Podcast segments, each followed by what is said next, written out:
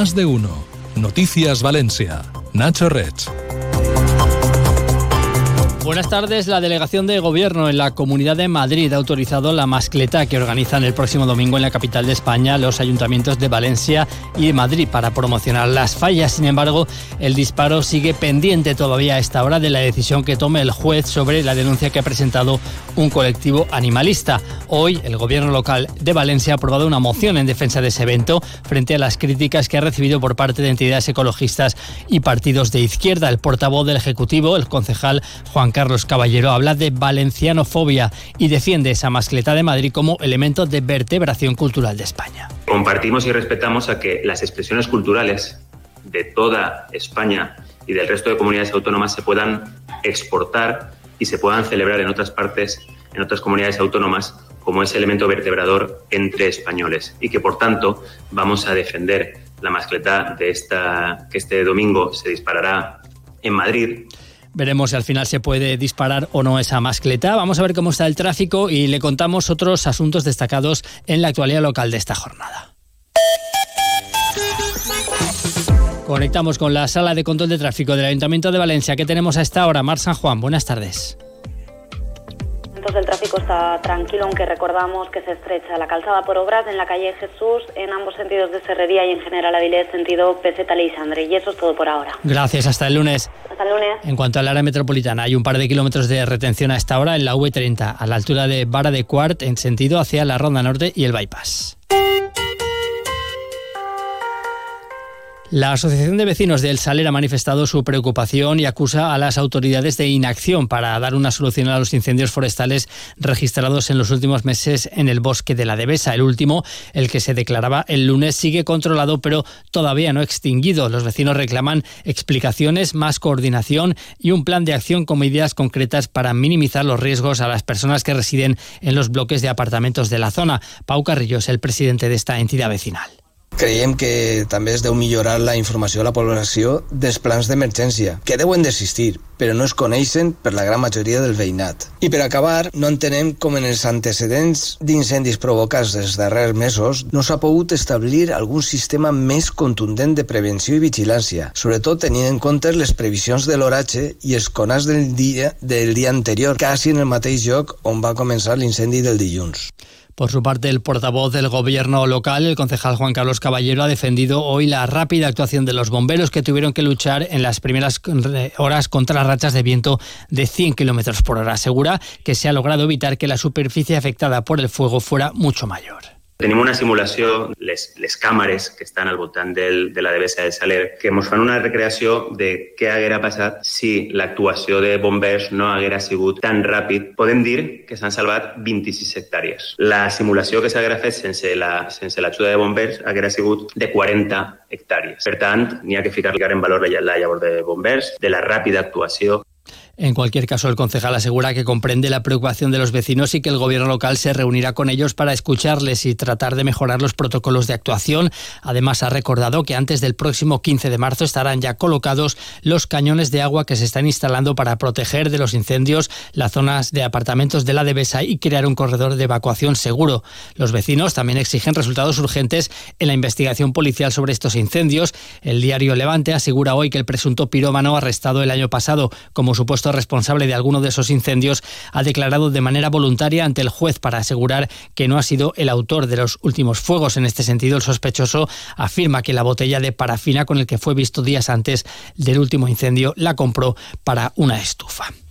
Más asuntos. La Junta de Gobierno local del Ayuntamiento de Valencia ha adjudicado este viernes el concurso convocado en el mandato anterior por Compromís y el PSPB para privatizar parte de la programación de cinco espacios culturales municipales creados a lo largo de los últimos años. Este contrato afecta concretamente a la gestión del antiguo chalet de la calle Abaenalabar, la nave 3 del Parque Central, la alquería de Albors de Orriols, el antiguo matadero del Cabañal y el edificio municipal del número 121 de la calle de la Reina.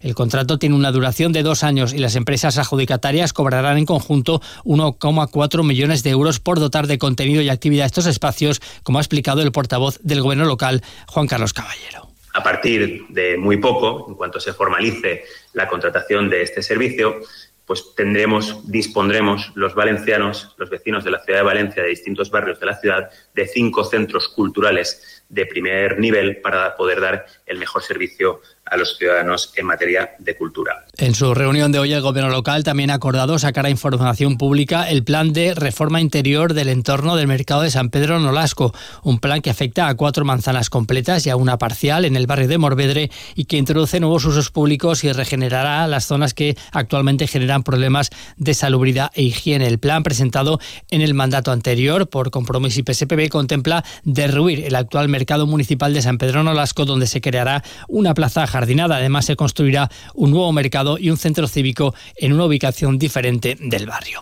La Junta de Gobierno también ha acordado hoy a conceder una subvención de algo, de algo más de 100.000 euros a los 14 colegios que durante este curso participan en el programa escolar de sensibilización energética 50-50, un programa que pretende promover el ahorro energético y de agua potable en los colegios, a la vez que concienciar a la población escolar sobre la necesidad de adoptar hábitos de sostenibilidad y de lucha contra los efectos del cambio climático. Esta iniciativa implica tanto a los alumnos como a los profesores y al resto del personal de los colegios. Juntos deben buscar maneras de reducir el consumo de energía y agua en sus escuelas. Se llama 50-50 porque la mitad del importe que consiguen ahorrar en las facturas se revierte en mejoras en los propios colegios. La otra mitad la invierte el ayuntamiento en iniciativas de eficiencia energética de los centros, como explica el concejal de Mejora Climática, Carlos Mundina. Con el 50% del dinero ahorrado, cada centro se le devuelve y en forma de subvención directa destinada a sufragar los objetivos propios que cada uno de los centros se ha marcado. Y en cuanto al resto, el, Ayuntamiento de Valencia lo invierte en los mismos de forma que se mejore la eficiencia energética en dichas escuelas a partir de las diferentes incidencias identificadas por los equipos participantes. Los 15 colegios que el curso pasado participaron en este programa escolar ahorraron de media 7.000 euros en sus facturas de luz y agua.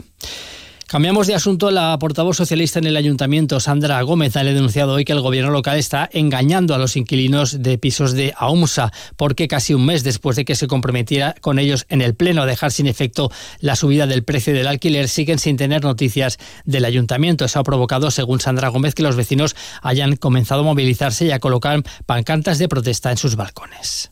Todo lo que ocurrió en el pleno del mes pasado fue un paripé de la señora Catalá para poder salvar la cara, porque desde entonces no han vuelto a saber nada del ayuntamiento ni de AUMSA.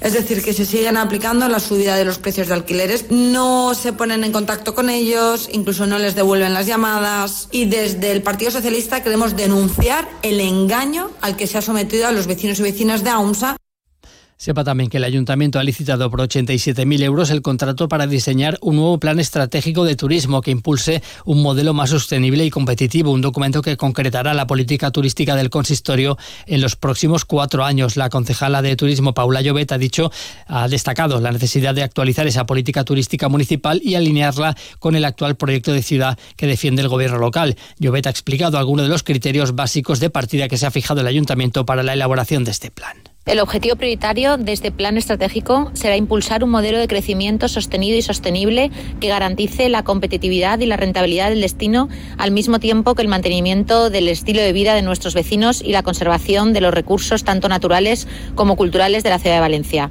Queremos incrementar la propuesta de valor de Valencia para conseguir que la marca de nuestra ciudad se diferencie y posicione claramente como un destino único con experiencias auténticas y exclusivas y sepa también que la Organización de Consumidores y Usuarios, la OCU, ha denunciado la falta de respuesta de la Consejería de Sanidad ante la carencia de pediatras en el centro de salud del barrio de la Coma de Paterna, una situación que afirman dura ya 10 meses y de, que de la que se alertó en octubre. La entidad ha reclamado a la Consejería que asigne de manera urgente recursos para prestar este servicio básico de atención primaria. De los dos facultativos que ocupaban la plaza, uno se jubiló y el otro fue trasladado a otro centro, por lo que la Consejería de Sanidad está derivando a los pacientes a los centros del CLOT o de la Cañada.